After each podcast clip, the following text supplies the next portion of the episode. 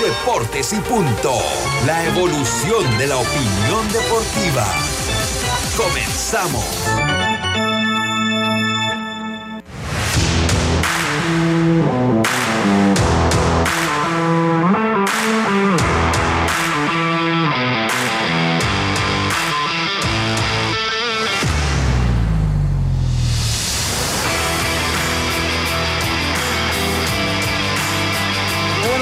Tardes, muy buenas tardes tengan todos ustedes.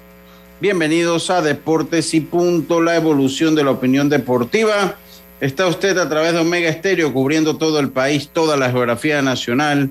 Nuestra frecuencia 107.3, 107.5 en provincias centrales. El Tuning Radio como Omega Estéreo, la aplicación gratuita de Omega Estéreo descargable este su App Store o Play Store. Eh, el canal 856 del servicio de cable de Tigo. También nos puede sintonizar en las redes sociales de Deportes y Punto Panamá, en la de Omega Estéreo, omegaestereo.com. Así, una vez finalizado este programa, puede entrar a cualquiera de las principales plataformas de podcast del mundo como Spotify, Apple Podcasts, iTunes, entre otras. Ahí busque Omega Estéreo y además de Omega Estéreo va a encontrar entonces Omega Estéreo y va a encontrar eh, todo el contenido que esta emisora ofrece para todos ustedes. Hoy me acompaña Carlos Geron, eh, martes 5 de julio, martes 5 de julio, Diome Madrigales también se encuentra con nosotros. Yacirca Córdoba está atendiendo compromisos en su trabajo. Roberto Antonio ya más o menos recuperado con las muletas allá al fondo. Vemos las muletas del gran Roberto Antonio. No había usado un machete nunca en la vida. Voy a macheteado nunca, Se Robert. puso a practicar usar un machete. Pero antes de la huira se usaba Se cortó. machete. Antes de Pero la huira. él, él un machete en su vida. Él no había agarrado un machete en su vida. Entonces, él se pone a practicar con un machete y mire todo lo que esto ha ocasionado. Entonces, no, no, no, no, no, no. Es que eso, eso nunca lo había utilizado. Nunca lo había utilizado. Ay, ay, ay. Qué bárbaro, qué bárbaro. Vamos a empezar nuestros titulares. Vamos a empezar nuestros titulares. Empezamos en el día de hoy. Nuestros titulares, estimado. va- Vamos a esperar un momentito que él está atendiendo una llamada ya. Vamos a esperar un momentito que él está atendiendo una llamada. Empezamos. A ver. Me dice Roberto, empezamos con nuestros titulares, pues empezamos con nuestros titulares. todo con una tarjeta Smart Cash de Bacredomatic, que te da 5% de cashback en gasolineras y supermercados. Solicítala ya. Hagamos planes. Promoción válida del 21 de febrero al 31 de julio de 2022. Los titulares del día. Ahora comenzamos con nuestros titulares. Carlitos Geron, y usted está de- o- del primero al orden ofensivo. Off. Sí, El sí, está del off. Buenas tardes, ¿cómo está usted? ¿Qué tal, Lucho? Un placer saludarte también a Roberto, a Diomedes, a Yacirca también y dándole gracias a Dios por esta nueva oportunidad. Y sí, Lucho, tengo varios titulares. Iniciar con que eh, Chicago White Sox cancela celebración de fuegos artificiales Claro. tras tiroteo masivo. La verdad, ellos tenían una. eh, antes del partido tenían una, una, una exhibición de fuegos artificiales, pero los cancelaron por la situación que, que se cree que tuvo que hubo ayer en un desfile en Chicago, en donde hubieron varios, varias personas muertas, un, un- tirador un- o un francotirador estuvo pues eh, tirando de un techo y la verdad lamentable esa situación. Así que los Chicago White Sox cancelaron ese, ese, esa exhibición de fuegos artificiales. Por otro lado, no sé si han escuchado compañeros de Brian Bello, este gran prospecto de los Chicago, de, de los Boston Red Sox, pues está a punto de subir a grandes ligas. Él está ahora mismo en, en AAA, pero tiene, pues, está buscando un récord de AAA. Tiene eh, 85 episodios lanzados entre, entre AAA y AA y 115 ponches. Eh, la verdad es un, está buscando un récord de, de ligas menores, pero aparentemente por algunas lesiones que tienen en grandes ligas el equipo de Boston, eh, posiblemente esté abriendo mañana con el equipo de Boston. Brian Bello, acuérdense de ese nombre.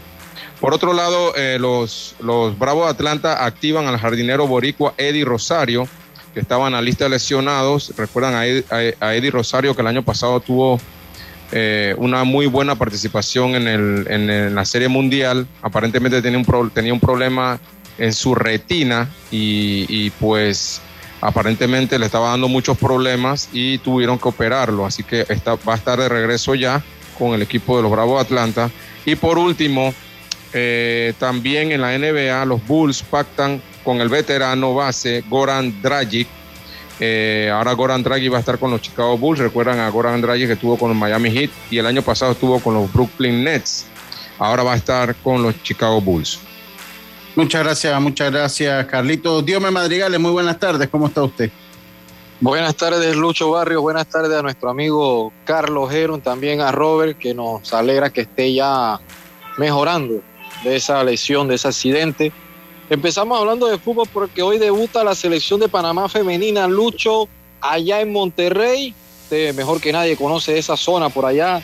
Así que se enfrentará a las 6 de la tarde ante nuestro archirrival ya, también en las femeninas Costa Rica. Así que un duelo centroamericano ahí, que será a las 6 de la tarde.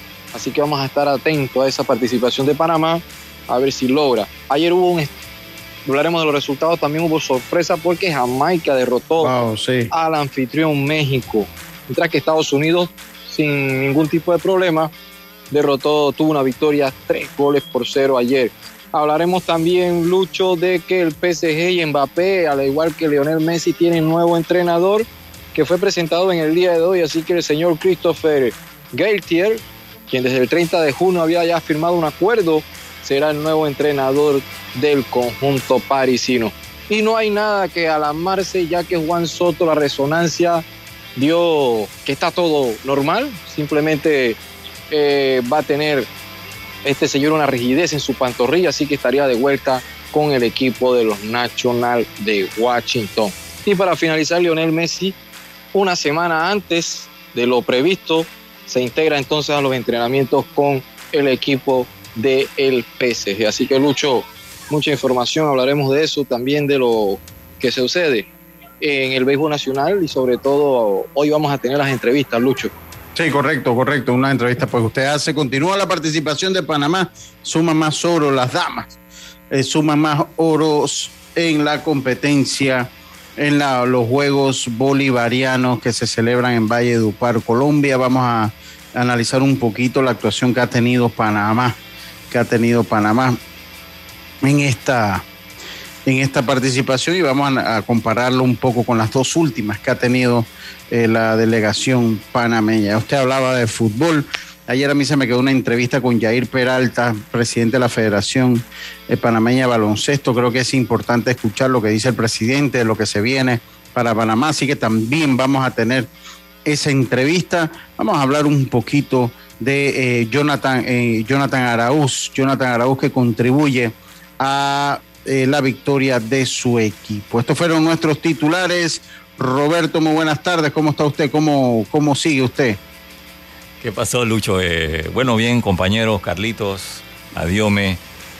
Oiga, eso, esa publicidad que usted me da a mí, que, primera vez que uso el machete, ¿qué pasó ahí, Carlito? Oye, toda mi vida he usado machete. Eso es lo que yo le digo a Lucho, que, antes la huira estaba el machete, o sea que había que usarlo. Oiga, pero usted, yo, sabe pero usted no sabe si él no, no, no estaba en esa faceta. ¿No estaba en esa faceta? Yo creo que sí. Sí, sí, sí, yo estaba, ayer yo lo dije, oye, tú sabes que, que de pelado, cuando mi papá salía a trabajar, la vereda de mi casa, cuando sale la casa, el camino siempre se llenaba de monte y decía mi papá, hey, ¿sabes? Cuando tienes a un pelado, ponte a hacer algo, levántate y corta ese monte, agarra el machete.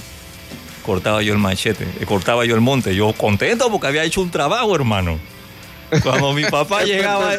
la práctica. Cuando mi papá llegaba en la tarde, tú sabes, oye, para que él pasaba por ahí, ahora que llega me va a decir, oye, qué bien, mira. Qué bonito quedó. Oye, hiciste algo. Me decía, vean acá y cuántos caballos pasaron por ahí por el monte. Pero como que no aprendió bien, Roberto. Como, que no aprendí muy bien, debe ser eso. no, no, no. O con la huira ya perdió la práctica. Esa puede ser también. Vamos a dejar por lo menos una de esas hipótesis que puede ser que perdió la práctica. Lo cierto es que Roberto, no, no, entonces él dice, lo que, lo que a mí me causa gracia que él dice, no, y había mandado a afilar, eh, parecía un espejo el machete, dice. color toda, gris. Toda mi vida cortaba con estos machetes. Yo creo que lo que yo corto, todo lo que yo cortaba era mentalmente, porque el machete no cortaba, con la mente yo lo cortaba. Por eso fue que se lesionó. El machete. ¿Qué pasó ahí, Carlito? Me corto. No, no, es, que le voy a decir, eso fue lo que le pasó Roberto. Mire, usted estaba acostumbrado a usar esos machetes todo amellados entonces eso, eso usted le daba duro para cortar cualquier cosita porque esos machetes cortaban era por fuerza, no por filo. Sí, exactamente. había que darle con todo. eso funcionaba más con un mazo que con un machete. Entonces ahora usted manda a afilar el machete y le da con la misma fuerza lo que sea que estaba cortando con un machete afiladito y obviamente pues... Me llevé rama, pierna y todo. Claro. Lo que, sí es cierto, Robert, es que ahora, de ahora en adelante, Wira no puede meterse ya con los machetes, ya es Wira. No, no, Wira, Wira, Wira, nada de machete, no leo los machetes. Ya, yo creo que ya me voy a jubilar, vamos a tener que buscar a alguien que se encargue de eso, hombre. Sí, sí, sí, porque no, no, no, no, no, no. Pero bueno, lo importante es que está bien. Lo importante es que está bien. Eso dentro de todo, pues. Ahí andan muletados, pero está bien. Así mismo es. Eh, así que está bien, eso es lo importante. Oiga, eh, comenzamos el programa de hoy, eh, Panamá. Voy con el mensaje de Lucho. Venga con su mensaje, con el mensaje de Carlos. Claro, hoy estamos en Romanos 15:4, dice, porque las cosas que se escribieron antes para nuestra enseñanza se escribieron, a fin de que por la paciencia y la consolación de las escrituras tengamos esperanza. Romanos 15:4. Sí, dice, dice, dice, mira, mira Roberto lo que dice Tapia, dice, vamos a hacer una colecta y compramos un, un juego de chalecos y guantes hasta casco.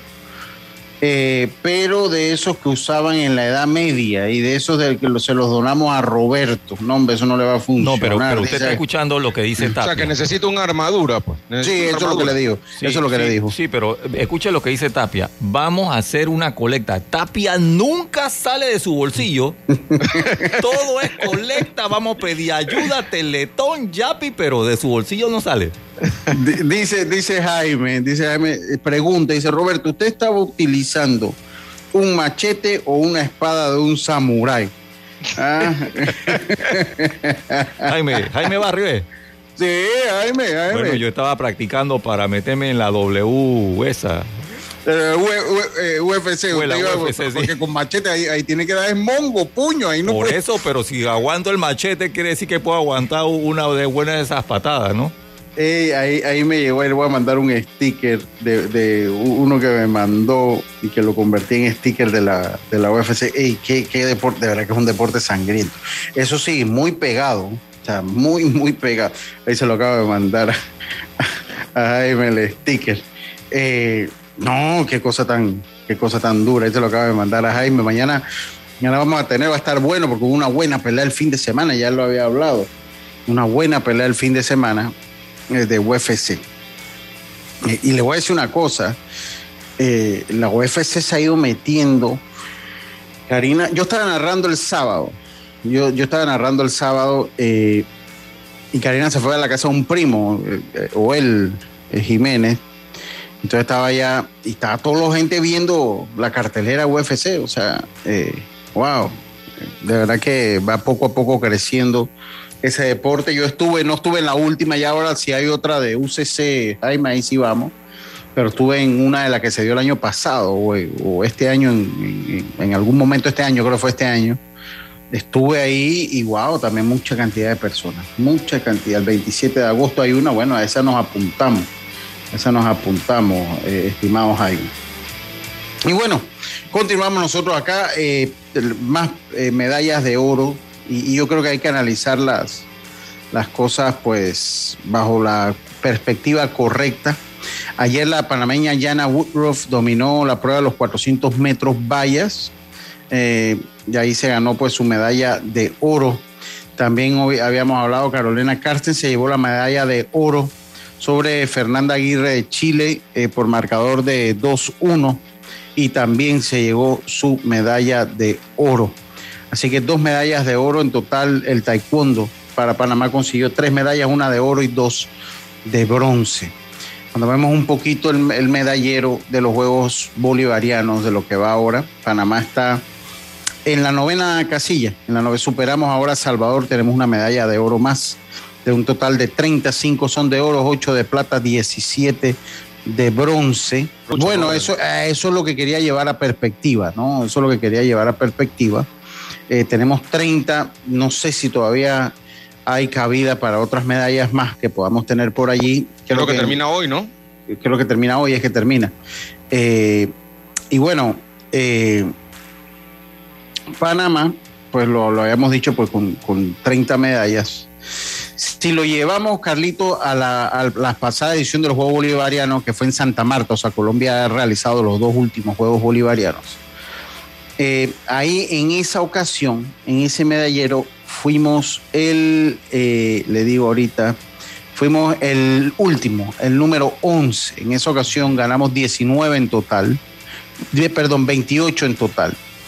Dos de oro, siete de plata, 19 de bronce para 28. Este año estamos hablando, eso fue en el 2017, este año estamos hablando que en totales tenemos 32 más, pero tenemos tres oros más. ¿No? Tenemos tres oros más. Tenemos eh, una, eh, dos eh, para ver, tenemos una plata más. Tenemos una plata más porque teníamos siete, ahora tenemos ocho y tenemos, en el 2017 teníamos 19 bronces y ahora tenemos 17 bronces, o sea, tenemos menos bronce, pero tenemos más medallas en total. Y si lo llevas más atrás al 2013, ¿no? para hacer un, un, eh, un, análisis pues ya completo. Esa, se organizó en Perú, en el Juego Bolivariano, Bolivarianos de Playa Huanchaco en el 2014. Eh, ese eh, Colombia, bueno, fue el líder, Panamá fue el último. Tuvimos más medallas, sí, tuvimos, fue el último, pero tuvimos más medallas. Miren, en esa ocasión tuvimos 34, tuvimos más medallas totales, tuvimos 6 de oro, 6 de plata, y 22 de bronce para 34.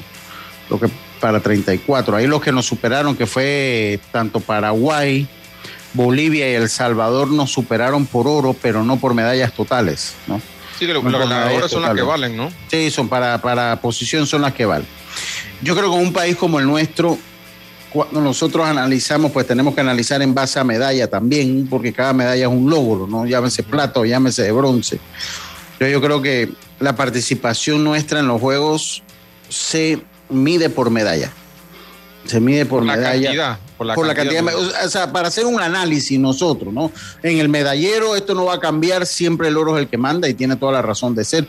Es más, usted, eh, usted si tiene un oro y es la única medalla y el otro ganó 10 de plata, y, 10, y 20 de, bronce, usted está arriba de ese país, ¿no? Pero cuando usted lo analiza en nuestra realidad deportiva, nosotros tenemos que irnos a las medallas totales para ver la realidad de nuestro deporte. ¿No? O sea, ¿por qué? Porque eh, al oro se van las potencias regionales, ¿no? En este caso Colombia, Venezuela. Eh, eh, por lo menos si usted analiza lo que ha logrado Colombia, que se ha convertido por lo menos en la potencia del Caribe, tiene cinco, en totales tiene 322 medallas, 155 de oro por lejos, o sea, Venezuela tiene, que es el segundo, tiene 55 de oro y tiene 187 totales. Y Ecuador tiene 33 de oro, 124 totales. Perú 33 de oro, 136 totales. O sea, lo que ha hecho Colombia, pues ha arrasado con, con las medallas. A nosotros nos sigue superando eh, Guatemala. Eh, por Guatemala nos, nos supera en totales y en de oro, eh, nos supera en plata, en bronce, en todo, nos supera Guatemala. Eh, y estamos muy parejos con El Salvador, que tiene 4 oro, 5 de plata, 5 de bronce, tiene 14 totales, nosotros tenemos 30. ¿Y por qué yo hablo de, compararlas? Eh, ¿Por qué? Porque para mí, en un país como Panamá, que tiene pues, una estructura deportiva todavía en desarrollo, se puede decir, para no, pues, para no decir otra cosa, ¿no? Ok, bueno, dígale usted, Carlito, para usted, ¿cuál es la estructura de nosotros? Porque ya no, no le gustó el término que yo usé, con justa razón no diría, no sé si decir desarrollo, porque la, la verdad no, no, veo como un cambio de lo que de lo último que hemos hecho. o sea, en el sentido de, planificación y, este tipo de cosas. Pero sí te puedo decir que, bueno, los atletas eh, eh, individualmente, cada uno eh, se ha preparado mejor y, y hemos podido lograr. Te tengo que decir también que por lo menos la gimnasia, que Panamá no, no marcaba medallas, ahí marcó unas tres o cuatro, creo que Claro, Claro. sumó también. Por, por, eso, por eso yo lo analizo en forma total, ¿no? Porque si la analizamos en oro, entonces le quitamos el mérito que tienen las muchachas de la, de la gimnasia, que creo que ha sido importante en un deporte que nunca marcábamos, pues traerla, ¿no? Entonces yo pienso que por eso que yo le decía, y sí tiene razón, o sea, no es un deporte en desarrollo, es un deporte que pasa mucho problema, el nuestro, para desarrollar. Eh, dentro de los problemas socioeconómicos que tenemos, pues el deporte no es una prioridad y eso yo creo que no es, no es un secreto, nunca ha sido una prioridad, prioridad para nuestro gobierno, entendiendo también que como sociedad hay cosas que pues deben ser más importantes como la salud, eh, la educación y otras cosas pero bueno, que también parecen que no son prioridad tampoco. Ese es el problema. ¿Por qué? Porque cuando la educación es prioridad, entra el deporte allí, que es lo que pasa en las grandes potencias y siempre lo he dicho aquí. O sea, el deporte va ligado a la educación y así se manejan las cosas en las grandes potencias del mundo, todo se maneja, el deporte va con la educación de la mano. Eh, y, y, las grandes potencias, y nos vamos aquí cerquita, pues Estados Unidos. Estados Unidos, o sea, toda su delegación olímpica depende de las universidades de los Estados Unidos. O sea, toda, toda. Ahí no, todo se filtra por ahí. Todo, se, filtra, por ahí. Todo se filtra por ahí, ¿no? Y no solo de eso, de su deporte profesional, también dependen de sus universidades.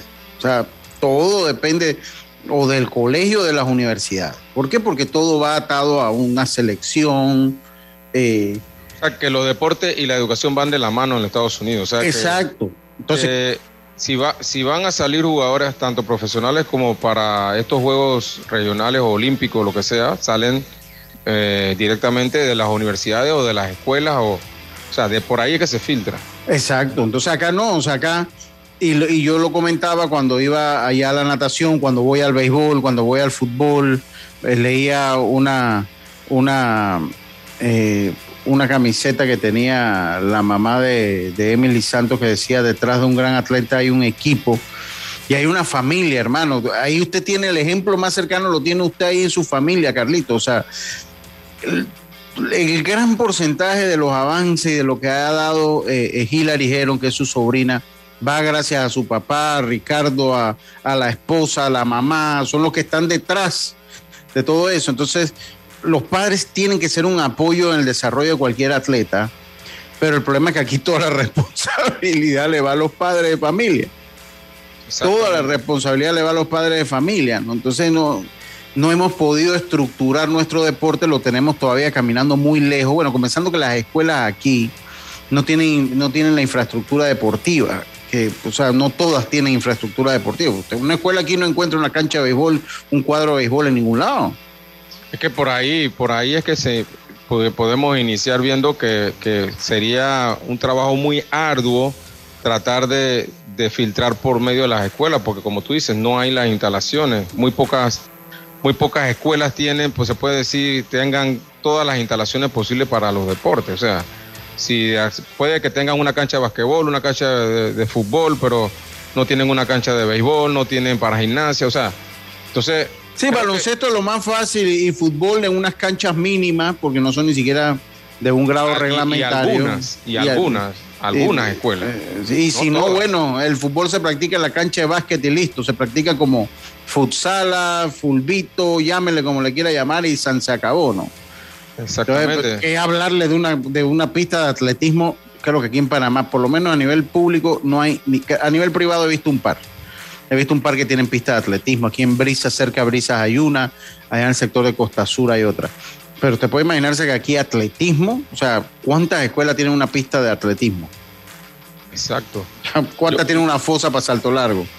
Y por eso que yo te hablaba, Lucho, de, planificación, porque está, está, bien, posiblemente nosotros no nos podemos comparar con, Colombia o con, con Venezuela en, en, temas de infraestructura y demás, pero pudiéramos tener un plan eh, pues pudiera hablar yo de, de repente tener un, un centro de alto rendimiento donde, donde tú puedas captar al atleta en diferentes lugares y decir, esta, esta atleta de nueve años tiene eh, una proyección para ser una atleta de, de, de, entonces llevarlo a un centro de alto rendimiento y que se pueda seguir desarrollando ahí sin que los padres pues tengan que hacer tanta inversión de dinero para hacerlo. Te, te puedo hablar del caso de, de mi sobrina, que que el nivel que ella ha, obtenido hasta ahora eh, en un 95%, yo te puedo decir que es gracias al, esfuerzo de los padres. Claro, claro. Eh, y otro, yo, yo tengo que pensar que deben haber otras atletas, otros atletas que, de repente los padres no pueden costear ciertas cosas y no se han podido desarrollar. Sí, pues, claro, y ahí se pierde el talento, ¿no? La diferencia de Estados que de, no voy a hablar de Estados Unidos, de países de, primer mundo, es que bueno, que cuando tienen talento deportivo ya ahí garantiza una educación por lo menos, ¿no? y es lo que buscan deportes como la natación, como el atletismo, más que hacerte millonario, lo que buscas es que tengas una buena educación. Si logras ser lo suficientemente bueno, bueno, vivirás de tu gloria olímpica. Eh, si no, pues de, dar charlas y conferencias. Y si no, pues te vas a graduar, participarás en una olimpiada. Si pasaste ahí más o menos, pero bueno, tendrás una buena carrera en una, universidad top de los Estados Unidos y podrás entonces ser un profesional que se gana la vida. Eh, en, otra faceta. Entonces, eso es un gran proyecto. Y eso aquí, pues hablarlo es llover sobre mojado porque, bueno, eh, hay un proyecto de ley de la ley del deporte yo todavía vuelvo, insisto, no lo conozco, sabemos, No sabemos qué es. No sabemos qué es, entiendo, eh, y, se lo, y esto se lo vi al mismo Héctor Brands, que va a salir, el deporte saldría con esa ley de la jurisprudencia del Ministerio de Educación. O sea, ahorita, ahorita el que el deporte está bajo el paraguas del Ministerio de, de, de, educación. Sí, está, está el Consejo de la Educación, la Salud y el Deporte. Eh, eh, entonces lo sacaría de allí. El problema es que si no cambiamos la forma de hacer elecciones y hacemos un sistema justo de hacer elecciones, flaco favor se le va a hacer el favor al deporte. O sea, hay que cambiar la estructura. ¿Por qué? Porque la gran falencia es que esto es un, un sistema que ha permitido que políticos con intención de hacer política lleguen al deporte.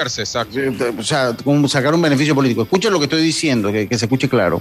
Políticos con ganas de hacer política y sacar un beneficio político, entonces utilizan al, deporte como plataforma. no estoy diciendo que los políticos, no, no. Porque después van a decir, que ahora los políticos, no, no, bueno, pues dale, yo lo voy a cambiar y lo voy a adornar. Lo voy a hacer políticos que están activos en la política buscan un beneficio político del deporte. No buscan eh, el mejoramiento de, la disciplina que preside. No buscan el mejoramiento de la disciplina que preside. Buscan es, tienen eso como plataforma de eh, seguir trabajando la política. Entonces, eh, yo no tengo nada en contra del político. No tengo nada en contra del político. El político es necesario. Yo no tengo para nada algo en contra de un político si lo que, lo que sí tengo algo en contra es que se utiliza el deporte para hacer política. Eso sí no me gusta. Eso sí no me gusta. De que nosotros, de, que el Estado tiene que apoyar el deporte, sí. Y de que no ha sido un buen año también, porque fracasamos en el fútbol, fracasamos, vamos a ver si las muchachas del fútbol eh, lo dan todo para eh, logran clasificar al mundial, porque la mayor quedó fuera, la sub-20 quedó fuera. Pues habrá que ver los resultados que tengamos. El baloncesto, bueno, ahí está. Ahora vamos a hablar un poquito de eso. Se ve duro, se ve Pero se ve muy, el panorama es muy sombrío. Yo creo que hay que tener los pies en la tierra, que es muy difícil. Y si no, se toma en, si no se toma en serio el béisbol también, con todo es que es más accesible la del béisbol. el, que está el clásico, el clásico. Sí, la eliminatoria de béisbol es la más accesible. Para ir a un clásico ahora es más accesible que cualquier otra disciplina deportiva aquí en Panamá. Dice Lucho, te voy a mandar, gracias Vitín, que es que se está manejando con la educación física y el deporte escolar para que la leas. Gracias. Gracias. Ese es el 2021-22 que establece las bases pedagógicas, científicas y metodológicas para el desarrollo integral de la educación física y el deporte panameño. Esto es del 5 de julio de 2021. El proponente Hernán Delgado, Comisión Educación, Cultura y Deporte. Porque yo me voy a leer esta ley. Hombre, vamos a gracias Vitín ahí. Hablando de Vitín, eh, dice Tapia, dice Juan Colón, Herrera y Panamá son los que tienen pistas en los colegios y en Coclé es de tierra, piedra y algo de arena. Gracias, y te aseguro que es una, una y una. O sea, no, pista así en cantidad no tenemos. Vámonos al cambio, Roberto. Eh, eh, Diome, usted estuvo cubriendo algo que se dio en Los Santos para que nos dé el preámbulo de lo que viene el preámbulo de lo que viene eh, en el próximo bloque. Dios me si es muy, muy amable porque tenemos entrevista precisamente eh, con, con Víctor Castillo y con la gente allá de la villa para que nos hable un poquito de eso. Sí, sí, Lucho, vamos a escuchar a al profesor Víctor Castillo, quien ha estado mucho tiempo vinculado al béisbol y ahora tiene una academia allá en Tonosín. Gratuita, gratuita. Gratuita, sí. Y también al amigo Manuel González, presidente de la franquicia del Circuito 72 Santeños Unidos, que en verdad que vienen trabajando, Lucho, con las uñas, prácticamente un gran esfuerzo y hay de admirar esto, lo que hacen estos señores que, que a lo mejor a veces muchos no se ve el trabajo, pero al final cuando estos equipos están en los torneos nacionales hay que elogiar y hay que aplaudir el trabajo que se hace durante el año. Bueno, vamos al cambio y enseguida volvemos con más. Acá en Deportes y Punto, volvemos. Al que madruga, el metro lo ayuda. Ahora de lunes a viernes podrás viajar con nosotros desde las 4 y 30 M hasta las 11 PM. Metro de Panamá, elevando tu tren de vida. La vida tiene su forma de sorprendernos. Como cuando te encuentras en un tranque pesado y lo que parece tiempo perdido es todo menos eso. Escuchar un podcast. quieres tener éxito en la vida, en cual... Aprender un nuevo idioma. Bonjour et bienvenue Informarte de lo que pasa en el Vamos a mundo. comenzar con las noticias. La primera que tiene que ver con... Porque en los imprevistos también encontramos cosas maravillosas que nos hacen ver hacia adelante y decir IS a la vida. Internacional de Seguros. Regulado y supervisado por la Superintendencia de Seguros y Reaseguros de Panamá. PTY Clean Services, especialistas en crear ambientes limpios y agradables para tu negocio u oficina. Porque tus clientes y colaboradores merecen lo mejor, utilizamos productos de calidad comprobada. PTY Clean Services 321-7756 6349-9416. Horarios flexibles según tu disponibilidad. Síguenos en arroba PTY Clean Services. Porque la limpieza es parte del éxito, brindamos supervisión constante. PTY Clean Services 321-7756-6349-9416. Cambiamos para tu beneficio. Línea de atención al usuario. Marca el 183. Es gratuita desde teléfono fijo y móvil. De lunes a viernes, de 8 de la mañana a 4 de la tarde. Tienes hasta 15 días hábiles para presentar tu reclamo. Aquí está la SEP, por un servicio público de calidad para todos. Con una tarjeta Smart Cash de Bacredomati, usar tu auto no es una preocupación. Recibe 5% de cashback en gasolineras y ahorra hasta 900 dólares al año. Solicítala ya. Hagamos planes. Promoción válida del 21 de febrero al 31 de julio de 2022. Cuidemos juntos el Metro de Panamá manteniendo sus instalaciones limpias. Evitemos comer en ellas y botemos la basura en los recipientes marcados. La metrocultura la hacemos juntos. Metro de Panamá, elevando tu tren de vida. Estamos de vuelta con Deportes y Punto.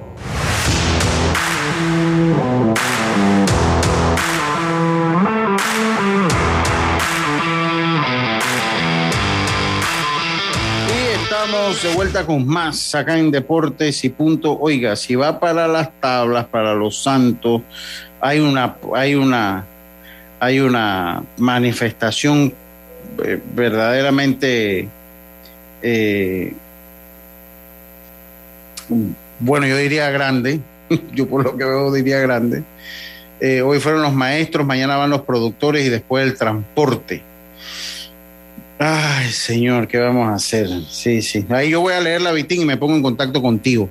Eh, me gustaría, Vitín, porque yo sé que estás escuchando cómo funciona tu academia, porque ayer me llamaste, me dijiste o me mandaste un mensaje para decirme, bueno, que era gratuita. Yo, por mientras vamos a escuchar de la cobertura que hizo usted, Diome, vamos a escuchar, eh, vamos, vamos a escuchar el trabajo que hizo usted en el fin de semana de la cobertura y esto lo hacemos porque es importante. O sea, eh, ojalá más, más ligas nos inviten a cubrirla más ligas nos inviten a cubrirla, pero sí es muy importante. Vamos a escuchar precisamente a este, vamos a escuchar primero, le digo a quién, a ver, vamos a escuchar a Miguel, a Manuel González, vamos a escuchar a Manuel González lo que nos dice presidente de Santeños Unidos. Vamos a escucharlo primero. Sí, sí, buena. Primero que nada, eh, saludo a toda esa eh, audiencia de Deportes y Puntos. Bueno, sí, como tú estás viendo, en el día de hoy damos inicio a, a, la temporada 22-23 en cuanto a dos categorías, la categoría infantil y la categoría preinfantil. eh, Santeños Unidos, eh, como lo acabas de decir, el circuito 7-2 que abarca los distritos de Tonosí, Macaraca y Los Santos. Bueno, sí, mira, tú lo acabas de decir, es verdad, es un sacrificio grande, un sacrificio enorme de parte de, los padres, primero que nada, eh, y, de parte de la directiva. Eh, como lo acabas de decir, eh, hay un equipo que vino de Tonosí y bueno, ellos tienen prácticamente las cuatro categorías.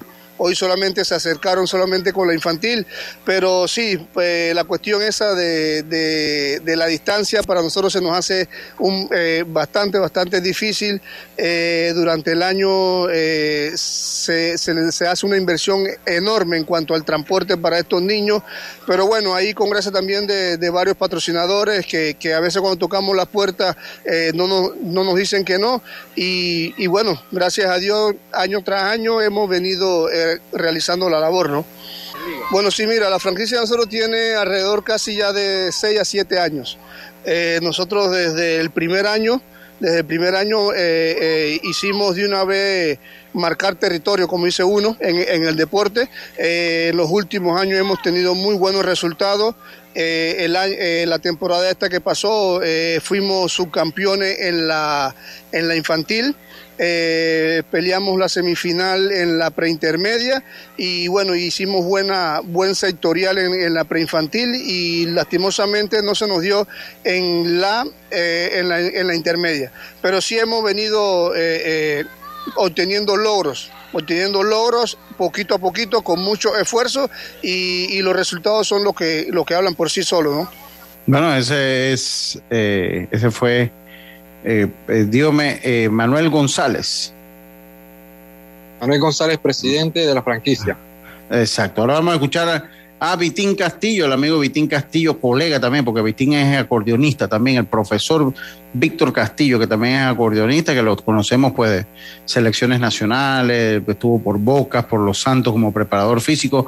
Vamos a escuchar qué nos dice Víctor Castillo muy contento de estar aquí, agradeciéndole a Dios por la oportunidad que nos brinda, eh, bueno, de participar en esta Liga William, porque este año arrancamos temprano lo que es la franquicia Santeños Unidos, trayendo a los niños de Tonosí, ¿no? De más que todo los, que eh, participan en la academia, que son niños totalmente del distrito de Tonosí, y que bueno, ellos están muy motivados y muy contentos de participar en la liga y ganarse un puesto para estar en la preselección y representar a la franquicia en los posibles o próximos torneos. Eh, eh, primero sectoriales y, probablemente nacionales para la franquicia. Que, sí, como no, de verdad que sí, ya son 17 años de experiencia en todos los todas las categorías del béisbol, inclusive selección nacional. Y como dices, pues ya seis años de trabajar con la academia Tonosí Prospe Academy, que es el nuevo nombre ya actualizado, esto, trabajando con los niños y aportando a la franquicia Santeños Unidos, que deberá ha sido una franquicia que ha levantado muy bien, ha estado representando a la provincia de Los Santos en muchos torneos con el poco tiempo de, creación que se ha tenido. Una franquicia que trabaja muy bien y que deberá que se necesita mucho apoyo para que esta franquicia pues siga eh, haciéndose trabajo. Eh, tal vez que la gente no lo valora, pero es la iniciación del béisbol en la provincia, trabajando duro y bueno, esto eh, representando a la provincia y sacando los niños y futuros beisbolistas de la provincia y del país. De Tonosí hemos venido creciendo, tenemos un semillero bastante grande, se inició en el 2016 como te comenté. Actualmente nosotros tenemos casi 100 niños practicando eh, en todas las categorías, tenemos desde la bimbín, preinfantil, infantil, sub 14 eh, y sub 15 que son los más viejos, ya proyectando muchos muchachos que de repente puedan entrar a una selección de los Santos, posiblemente selección del país, y por qué no eh, firmar peloteros profesionales, que es lo que todo niño anhela a la hora de que inicia un deporte, y esto pertenecer a una franquicia y, bueno, buscar un camino ¿no? En, un posible grandes ligas, que es lo que queremos en Tonosí. Pero sí, trabajando en la base principalmente y trabajando muy bien con la franquicia Santeños Unidos, que de verdad que hace un excelente trabajo, eh, se organiza muy bien y se han visto los resultados. Este fue Víctor Castillo, que además nos, eh, eh, nos adiciona a la entrevista lo siguiente.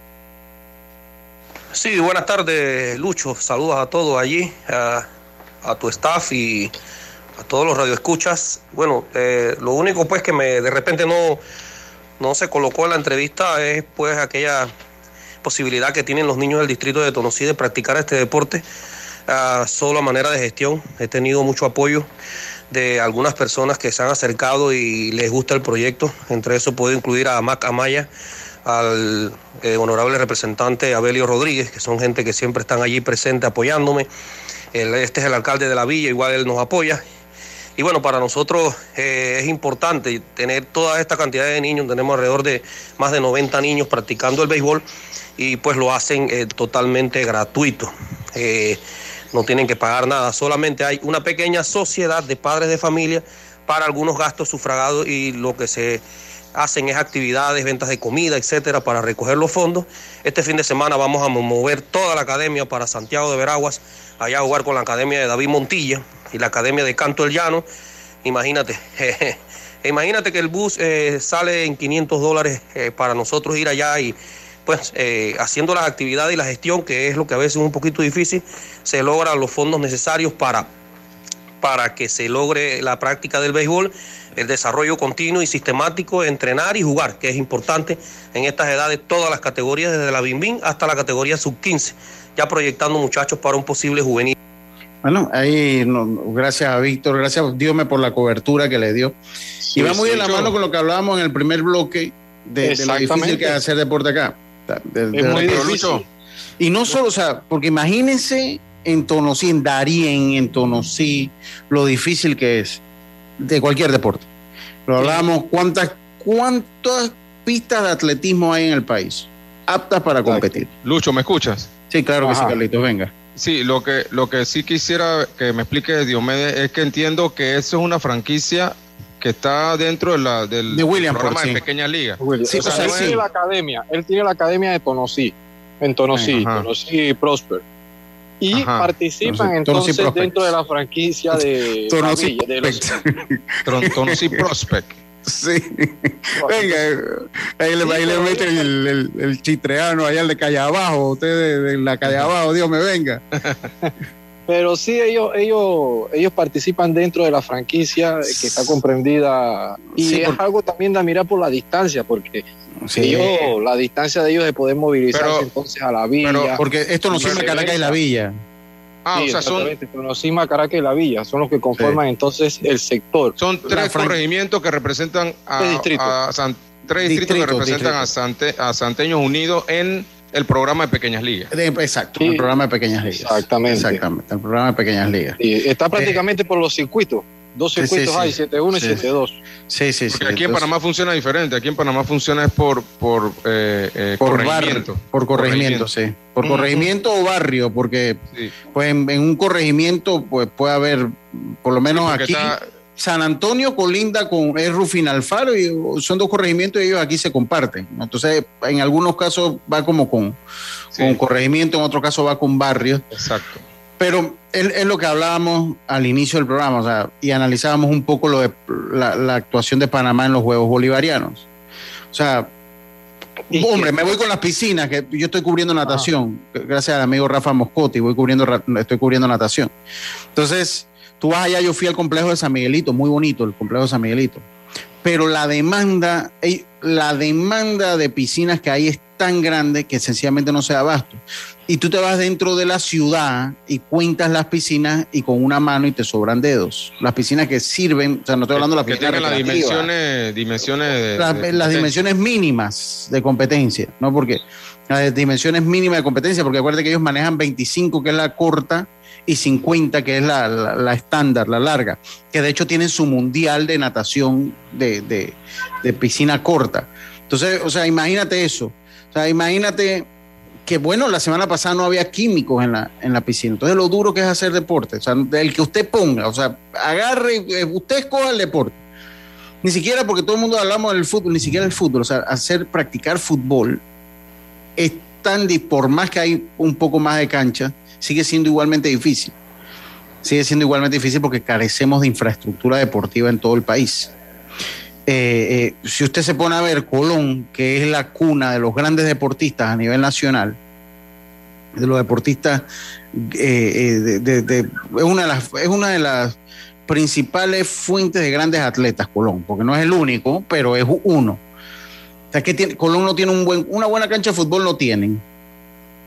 No tienen atletismo. No tienen béisbol. No tienen béisbol no tienen un gimnasio decente para eh, eh, practicar el baloncesto, el boxeo.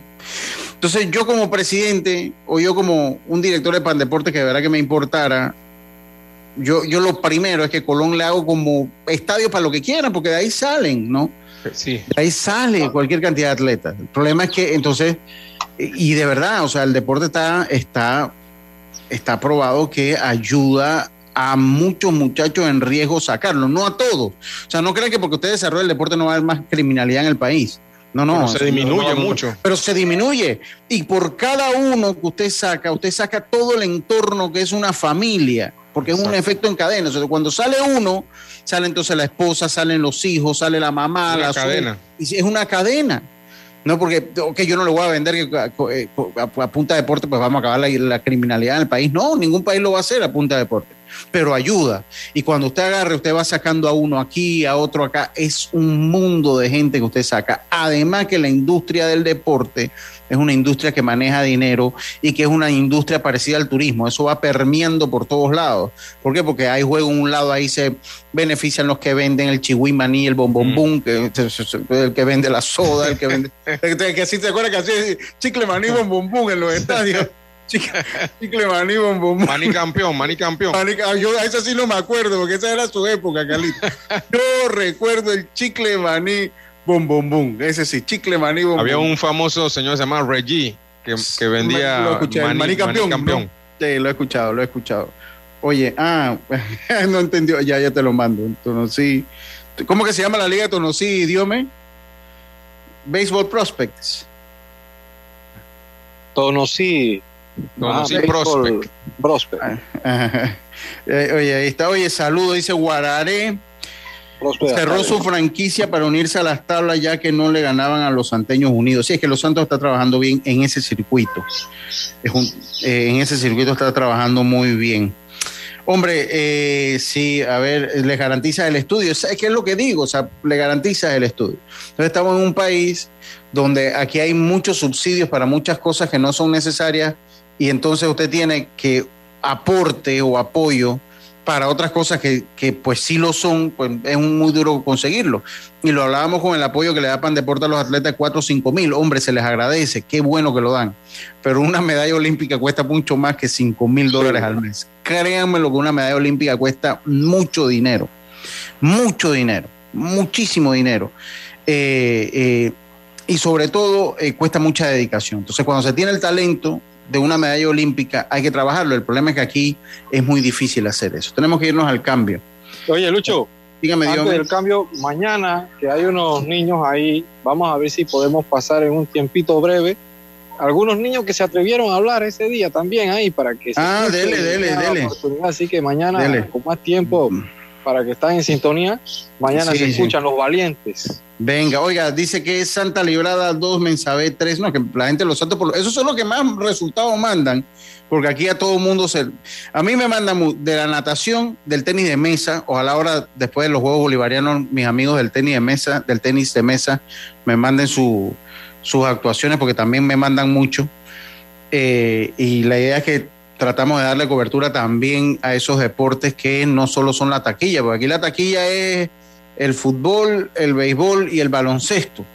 Nosotros tratamos, por eso vamos a las piscinas, tratamos de darle algo de cobertura a la natación. Aquí no hay deporte B. No, no, no, no, aquí todos lo cubrimos todos por igual. Y yo, creo que eso es una satisfacción que uno tiene. O sea, cubrirlos todos por igual. Te hablamos de béisbol como te hablamos de, de natación, como te hablamos de baloncesto, como te hablamos de tenis de mesa, como te hablamos aquí estuvo eh, Hilary Heron, estuvo, pasó por aquí también a Carlito eh, de, gimnasia. Emily Santos. Emily Santos. Eh, Emily Santos es nuestra amiga. Ya, y su mamá Sandra, saludos para ella, de la casa, igual que, que Tyler Christensen. Ahí, ahí también ahí lo vamos. Dice que la gente de, ok, me mandan los resultados de la Liga Juvenil de las tablas, Mensabé 3. Eh, Abel Osorio ganó, perdió David Barría, mejores bateadores, Santa Librada, David Barría 2-2, dos dobles, Moisés Sugasti 2-1, este tiene que ser familia del doctor Sugasti allá en Veragua. Eh, Anthony Peralta 2-1, por Mensabé, eh, por Mensabé 3-3, un doble, no sé quién sería. Estado de los equipos, Mensabé 4 victorias, una derrota, Praga 3-2, Santa Librada 2-3, Canajagua 1-4 calendario para toda la semana, el día eh, martes 5 de julio, o sea, hoy equipo de Canajagua versus equipo de Bensabé. eh, jueves 7 Praga versus Santa Librada y para el sábado 9 de julio primer juego eh, Santa Librada versus equipo Canajagua y 15 minutos después Mensabé versus equipo Praga. Muchas gracias. Dice por acá otra cosa, dice, solo para que sepas, Guararé tiene dos años que no hace liga. Los peloteros tuvieron que solicitar nuevamente se les permitiera jugar en las tablas para poder mantenerse activo. O una lástima que el segundo distrito con más peloteros que aporta la selección de los Santos haya quedado en el olvido. No es que quedó en el olvido, estimado, que me hace llegar eh, este mensaje, no quedó en el olvido. Sus dirigentes lo mandaron al olvido, que es otra cosa. No quedó en el olvido. ¿Por qué en otros lugares? Ahí yo acabo de leer las tablas. ¿Por qué en las tablas se está jugando dentro de todo? Se está jugando y se está jugando en la villa. ¿Por qué no se está jugando, jugando en Guararé? Porque son los dirigentes los que lo mandaron al olvido. No es que ellos quedaron en el olvido. ¿Lo mandaron Lucho a dónde? ¿A jugar ahora? no, ellos están pidiendo play, ellos van a pedir play de jugar en las tablas y van a pedir play de jugar en, la villa que les queda ahí, ¿no? O sea, eso es lo que van a, van a tener que hacer. Eso es lo que van a tener que hacer. Oye, tenemos que irnos al cambio. Tengo una entrevista con Jair Peralta al baloncesto. Yo creo que es interesante escucharla eh, para hablar un poquito de lo que se viene. Vamos a ver lo que se puede venir de Panamá. Una situación muy difícil de la selección de baloncesto para clasificar al Mundial. Es más difícil clasificar en baloncesto que en fútbol al Mundial. ¿Y, de, fútbol y béisbol? No, no, es que el baloncesto, ¿por qué? Porque en, baloncesto estamos todos en el mismo churuco, como decimos coloquialmente. nosotros. desde Canadá hasta Argentina. ¿Y cuántas potencias hay en el camino? O sea, comienza con Canadá, Estados Unidos, Brasil, Argentina porque ya el baloncesto tiene que el campeón tiene que ir a la eliminatoria. No es como el fútbol que el béisbol que el campeón. No, ya, ya, ya, en el fútbol también el, campeón va. El fútbol, el campeón tiene que ir a la eliminatoria hace un par de años, hace un par de mundiales. De esta. Sí, sí. Ahora te, digo algo, te digo algo. siempre, en el baloncesto ha sido así. Sí, sí, siempre, siempre ha sido. en los 80 Panamá creo que se metió el mundial del 82. En, el 82, en el que fue en España, se metió en el, mundial de España. Yo, yo lo recuerdo. Pero bueno, yo ahí estaba escuchando y ayer me puse a escuchar unas entrevistas de Rolando Fraser y de, y de Mario Butler, que allá en Puerto Rico, porque son dos ídolos en Puerto Rico, o sea, son dos personas, en la Liga de Puerto Rico son, y me encontré en YouTube, y, que la idea era bajarlas y ver, un día las pasamos aquí, que los entrevistaban. Y después me puse a ver todos los comentarios abajo de Mario Butler y de, y de Rolando Fraser que habían, y, y, todos los comentarios que decían en, en, el YouTube, decían que eran los mejores refuerzos que habían ido a jugar a la Liga de Baloncesto de, Puerto Rico. Sí, así los catalogaban, los dos mejores refuerzos. Entonces, todos los récords.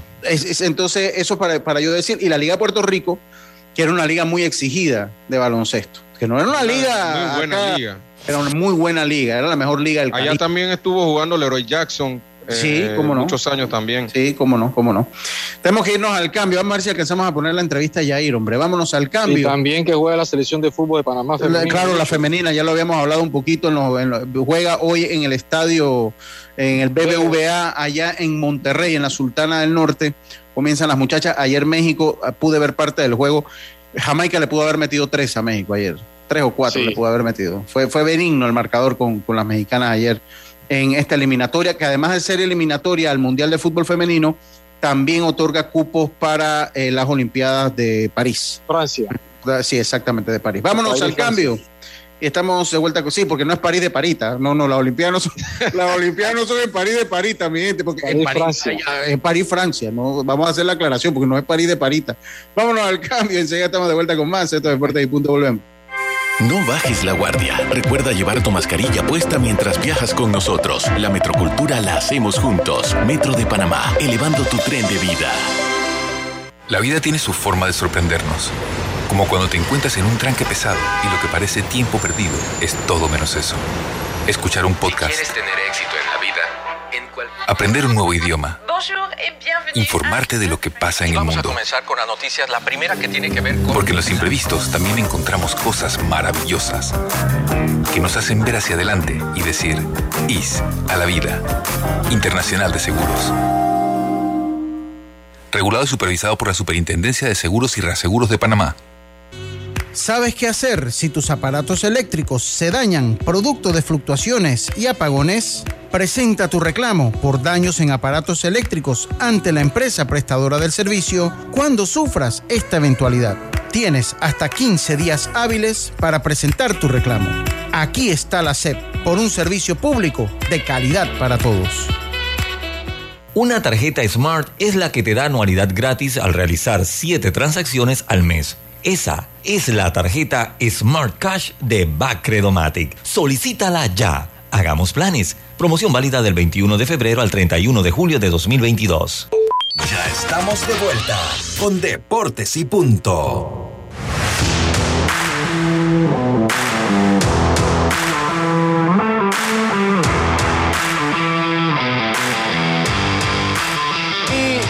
Estamos, de vuelta, estamos de vuelta con más acá en Deportes y Punto.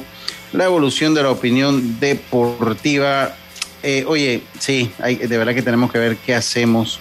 Les recuerdo a ustedes que conoces cuáles son tus derechos como usuario. Puedes informarte escribiendo a través del chat en línea y la web de la autoridad. Aquí está la CEP por un servicio público de calidad para todos. Eh, de verdad que tenemos que ver qué hacemos con el mantenimiento, mi gente, de los de, del, de, de la estructura deportiva. ¿Qué cosa? Dice, obtén asistencia viajera con la Internacional de Seguros para disfrutar tus aventuras al máximo y estar protegido pase lo que pase. Cotiza y compra en iseguros.com. Dile ISA la vida. Regulado y supervisado por la Superintendencia de Seguros y Reaseguros de Panamá. Vamos a escuchar, vamos a escuchar qué nos dijo Yair, porque es interesante eh, eh, ver, un poco las impresiones de Yair. Ya esto fue el domingo, pero esto no pierde vigencia porque ya se completó el, el grupo de Panamá. Ya se completó el grupo de Panamá. Déjeme que busco la, la entrevista acá. Ya se completó el grupo de Panamá. Eh, vamos a escuchar a Yair Peralta. Vamos a escuchar qué nos dice Yair Peralta. Bueno, Yair Peralta, Yair, eh, presidente de la, FEPA, Federación Panameña de Baloncesto, eh, pues vuelve el baloncesto a su casa con éxito. Yo creo que es lo primero que tengo que es rescatable, Yair. Sí, eh, bueno, de verdad muy contento de que, de que la familia de baloncesto vino a, ver este espectáculo, a ver este evento. Estoy muy contento no solamente porque llenamos el gimnasio, sino también porque el equipo, a pesar de que perdimos, eh, peleó de tú a tú con el número uno de América y con el número tres del mundo. Eh, yo creo que el equipo hizo un gran, un gran partido, partido y bueno, lastimosamente se perdió, pero sí se dejó un buen, un buen sabor ahí que podemos llegar a estar en la pelea para el Mundial. Sí, ahora lo que viene, ¿no? Eh, to- todavía falta que son dos ventanas más acá en Panamá que faltan, Yair. Nos quedan eh, probablemente dos o tres ventanas más. Jugamos acá el 29 de agosto, no se sabe si es contra, contra Dominicana o contra, o contra Canadá o Bahamas, uno de los tres. Así que nos toca jugar de visitante y uno acá en, en local. Así que esperemos que la fanaticada eh, también nos responda y que esté acá con nosotros, ¿no? apoyándonos. Eh, algo de juventud ya se comienza a ver en esa, en esa, en esta selección, el caso de, de Machore, de Gran, jugadores que de repente pues ya van haciendo su incursión en la selección, ¿no? Sí, esa es otra cosa. Estoy muy contento de que eh, ya estamos haciendo ese relevo que siempre se ha soñado.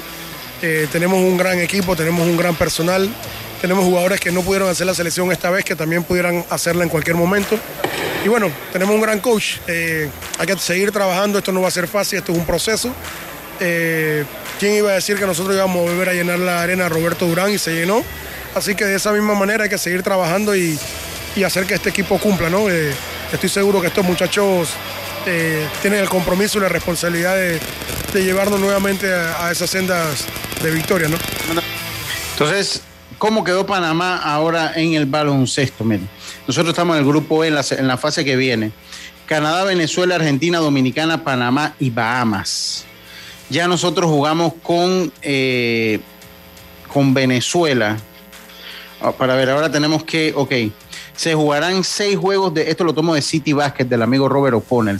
Gracias para, por dar, mandar, por eh, tenernos eh, pues siempre presente cuando envía la información. Se jugarán seis encuentros de ida y vuelta ante eh, dos ante Bahamas, Canadá y Dominicana. Dos Seis ante- juegos. Son Seis seis, juegos. juegos. Los tres mejores récords pasan al mundial y el mejor cuarto entra entre el grupo E y el F también. ¿Cuál es la situación? Que nosotros estamos entrando a esta ronda con récord de 2-4 igual que Bahamas. ¿Por qué? Porque eh, Canadá entra con 6-0, Venezuela con 5-1, Argentina con 5-1. Ahora nosotros tenemos que jugar con Dominicana y con Bahamas y con eh, Canadá. y con Canadá. Canadá. Entonces tendríamos que ganar, de esos seis tendremos que ganar con por lo menos cinco para tener 7-4.